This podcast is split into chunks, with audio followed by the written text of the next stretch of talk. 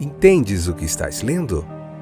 O podcast que te leva através das páginas da Bíblia, livro por livro, capítulo por capítulo. Uma exposição bíblica emocionante. Aperte os cintos e embarque comigo nesta viagem.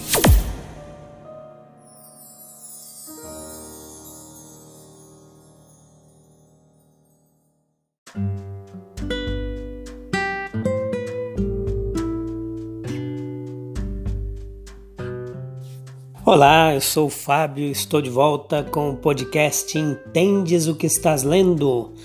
Momento de meditação bíblica, de entendimento, para a gente aprofundar um pouquinho nas Escrituras. Bem-vindo você que é apaixonado, apaixonada pela Bíblia, assim como eu, que gosta de aprender mais da palavra de Deus e vamos junto nessa caminhada. O capítulo 12 é um daqueles capítulos especiais da Bíblia que se destacam, que começa a falar do chamado de Abraão, da, da escolha de Deus pelo aquele que ficou conhecido como o pai da fé, né? Ele, esse capítulo 12 ele se destaca das páginas das escrituras sagradas por trazer à tona o começo da linda e bela trajetória do pai da fé Abraão, que é respeitado por três das maiores religiões mundiais que nós temos hoje, né? É, é, pelo islamismo, pelo judaísmo, pelo cristianismo. Ele é considerado um personagem de destaque em todas elas. Então Deus dá a Abraão, nós vemos aqui no comecinho da história dele, uma promessa que faria dele uma grande nação, que ele seria abençoado e que ele seria consequentemente uma bênção para outros povos. A bênção de Deus sobre a vida de Abraão seria espalhada, né? Então Deus disse assim para ele, ó, é, Deus lhe promete uma terra que Deus ainda iria lhe mostrar. Ele nem sabia. Deus diz assim, ó, sai da tua terra do meio da tua parentela para uma terra que eu te mostrarei.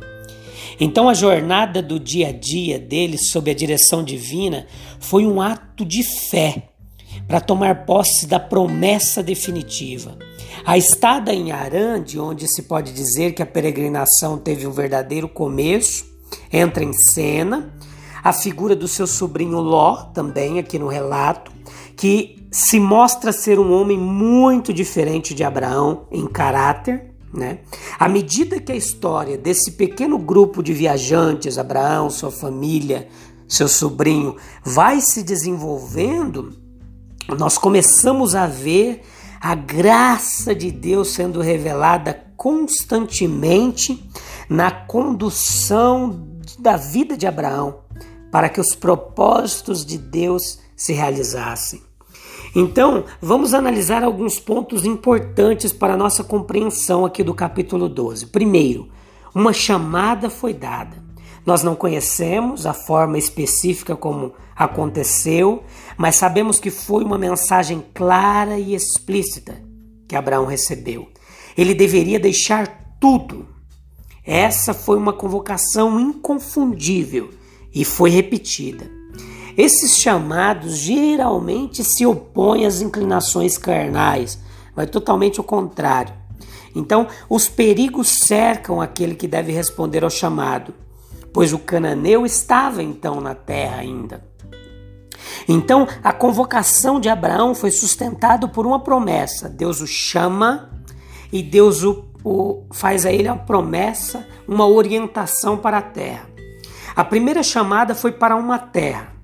A segunda foi para um lugar definido. A princípio, Deus não disse a Abraão que ele lhe daria a terra, mas apenas a mostrou. Deus não revela todas as riquezas de sua graça de uma única vez. A promessa foi suficiente para Abraão. Ele sai da planície da Caldeia para a terra que Deus tornaria por meio dele e de seus descendentes a terra mais famosa do planeta.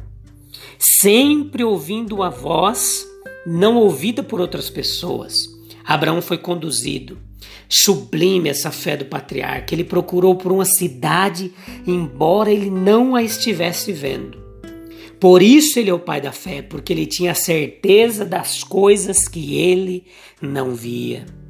Né? Depois nós vemos que as promessas de Abraão podem ser divididas em sete partes: uma grande herança, uma grande poster, posteridade, desculpe, um ótimo nome, um nome reconhecido, uma grande bênção, uma grande aliança, uma ótima defesa e uma grande influência. Coincidentemente, Jesus fez sete promessas aos seus discípulos também. Jesus prometeu a eles reino, o reino dos céus, a consolação divina, uma herança da terra, uma satisfação divina, a misericórdia divina, a visão de Deus em sétimo lugar, sétimo e último, um lugar na família de Deus. Mateus 5, do 1 ao 9. Você pode ver isso aqui. E o Cristo glorificado também fez promessas à igreja, que são a árvore da vida, a coroa da vida, um maná escondido, uma pedra branca e um novo nome, poder sobre as nações e a estrela da manhã, um traje branco, a distinção de ser feito pilar no templo de Deus e um assento no trono de Cristo. Você pode ver lá essas promessas, Apocalipse 2 e 3. Então Deus ele disse a Abraão: Você será uma bênção. Isso faz parte da promessa dada a Abraão. Ele deveria ser uma bênção para todas as nações. Né? É uma grande alegria para uma alma devotada a, a Deus tornar-se uma bênção material ou espiritual para os outros. Todo homem de fé, ele se torna uma bênção, ele é um centro de bênção. Não para nele. É, isso transborda para os que estão à sua volta. Ele, quando, ele, quando o homem é abençoado, ele se torna um abençoador. Né? Então o cristão ele deve também intencionalmente abençoar os seus semelhantes. Um homem fiel, ele é uma bênção para quem recebe a sua influência. A vida de um servo de Deus só pode provocar escárnio e oposição em algumas almas, mas em outras, alegria, gratidão e amor. Ser uma bênção através do poder e do favor de Deus é a maior honra que alguém pode receber nesse mundo. Ser o embaixador de Cristo nessa terra um propagador de uma mensagem de um outro país. Então, foi Deus quem fez uma benção, Abraão ser uma bênção. Ele deu-lhe o poder, fomentou sua fé e perpetuou sua influência até hoje, né? Milênios após Abraão, o nome dele ainda continua influenciando.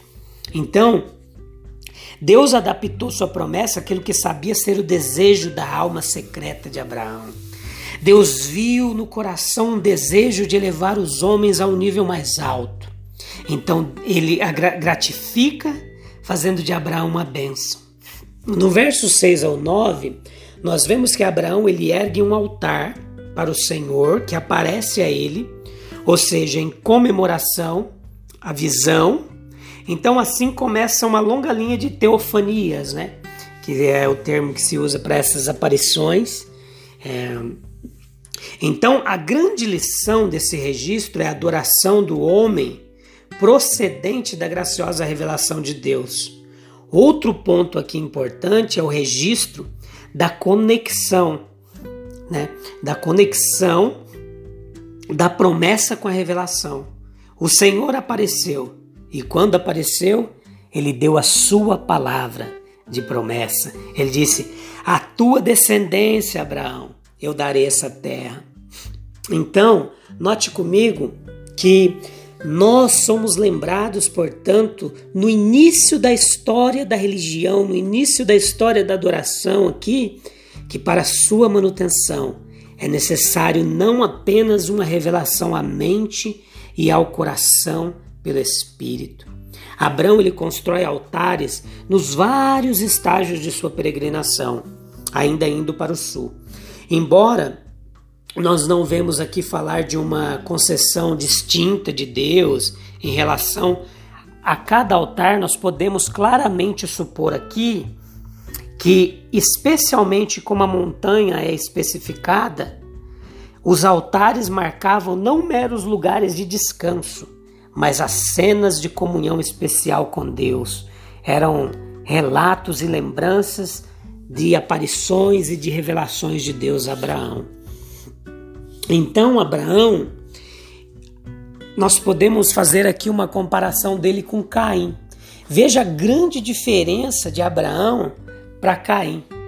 Porque Abraão é, e Caim, eles andaram pela terra como nômades, da mesma forma. Mas veja a grande diferença. Abraão e Caim saem do lugar de seu nascimento. Caim saiu do Éden e Abraão de Ur dos Caldeus. Ambos saíram em obediência à palavra de Deus. Aquele que chamou Abrão já havia banido Caim. Então ambos estavam sob a proteção do céu. Caim defendido pelas marcas que tinham no seu corpo e Abrão protegido pelo braço de Deus. Abrão e Caim viveram até o fim de suas vidas.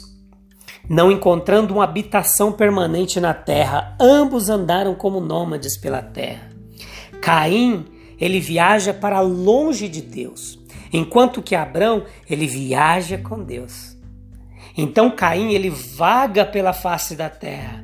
Abraão, ele não só fica vagando errantemente pela terra, mas ele caminha dentro das fronteiras da terra prometida.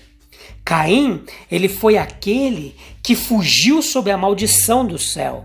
Abrão, ele foi coberto pelo favor do céu. Caim, ele era um símbolo do pecador que buscava descanso e não encontrava. Enquanto que Abrão descobriu que andar com Deus e confiante em Deus era a chave para a felicidade. Eu quero finalizar aqui essa, esse capítulo 12 te convidando à reflexão.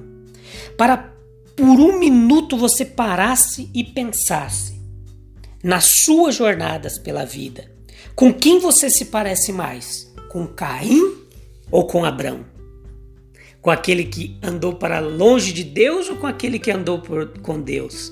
Com aquele que vagou pela face da terra errantemente ou com aquele que caminha pela terra dentro das promessas de Deus? Pense nisso. Caim viajou para longe de Deus e Abrão viajou com Deus. E eu deixo aqui uma pergunta para sua reflexão. E você? Como você tem andado por essa terra? Com Deus ou para longe de Deus? Pense nisso. Deixa aqui o meu abraço. E te espero no próximo episódio do nosso podcast. Entendes o que estás lendo?